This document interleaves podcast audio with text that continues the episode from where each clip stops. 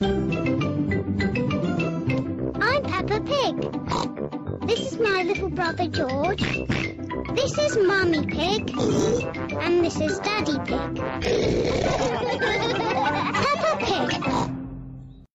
George and the Noisy Baby，乔治与吵闹的宝宝。 Peppa and George's family are having a sleepover at cousin Chloe's house. 佩奇和乔治一家要去堂姐克洛伊家里过夜。Mommy Pig and Daddy Pig are looking forward to an early night. 猪妈妈和猪爸爸期待着晚上能早一点休息。They've had a long journey. 他们开了老远的路才到的。Hello, cries cousin Chloe. 你们好，堂姐克洛伊叫道。Hello, shouts Auntie Pig. 你们好，猪伯母喊道。Hello, booms Uncle Pig. 你们好，猪伯伯招呼道。Everyone makes a lot of noise in Cousin Chloe's house. 堂姐克洛伊家里每个人都发出很热闹的声音。They are a very noisy family. 这是一个很热闹的家庭。First, we'll put baby Alexander to bed, says Auntie Pig. This is his bedroom. 首先， 我们要把小宝宝亚历山大给哄睡了。猪伯母说道：“这就是他的房间。” Auntie Pig turns up baby Alexander's musical mobile. 猪伯母把小宝宝亚历山大的音乐玩具打开。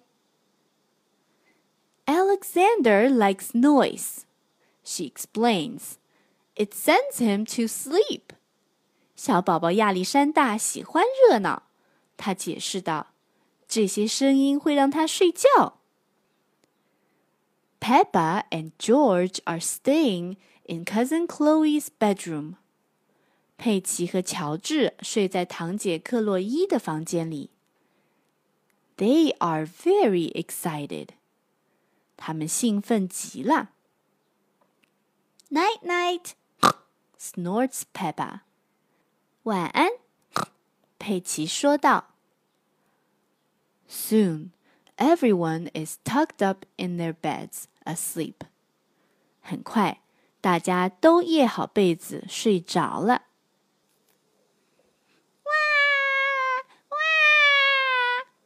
Baby Alexander is awake. 小宝宝亚历山大醒了。Everyone is awake. 大家都醒了。Uncle Pig tries vacuuming. 猪伯伯试着打开吸尘器。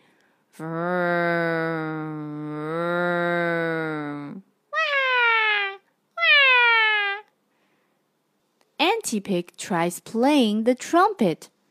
猪伯母试着吹小号。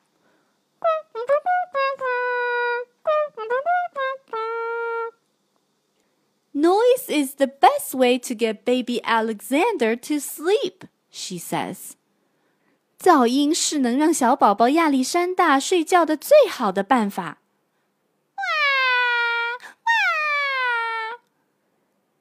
Daddy Pig has a quieter idea to try. 猪爸爸想尝试一个安静的办法。 when George was a baby, we used to put him in his pram and wheel him round the house, he says. That always sent him to sleep.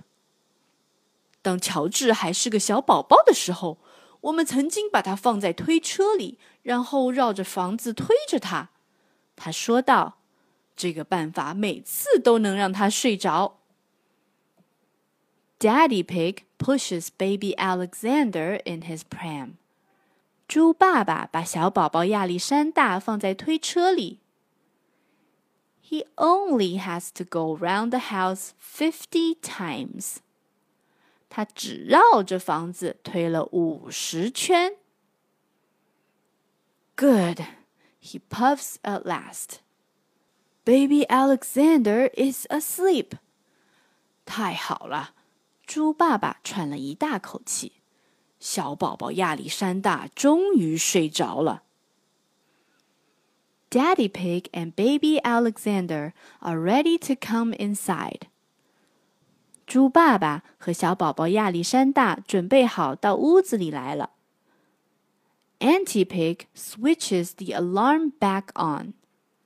猪伯母把房子的警报器打开。 George cries Daddy Pig. What are you doing up？乔治，猪爸爸说：“你起来做什么？”啊，yawns George. Noisy. 乔治打了个哈欠，说：“太吵了。” Daddy Pig takes George back up to bed. 猪爸爸把乔治送回床上睡觉。he turns the light on. 他把灯打开。Uh oh! gasps George. Uh oh! 乔治惊叫道。They have gone into baby Alexander's room by accident. 他们不小心进入了小宝宝亚历山大的房间里。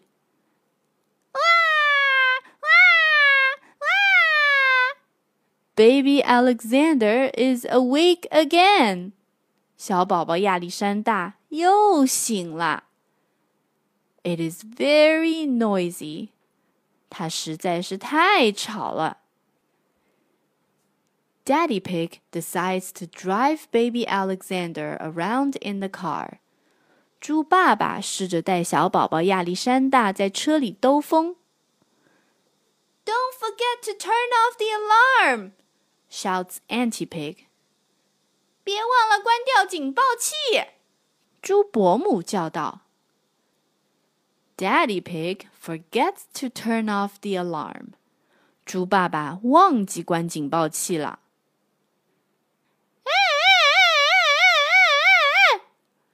The noisy house wakes everyone up. 警报器的声音把大家都吵醒了。 Miss Rabbit zooms across in her rescue helicopter. 兔子小姐开着直升机过来救援了。Is everyone all right down there? yells Miss Rabbit. 大家都还好吗？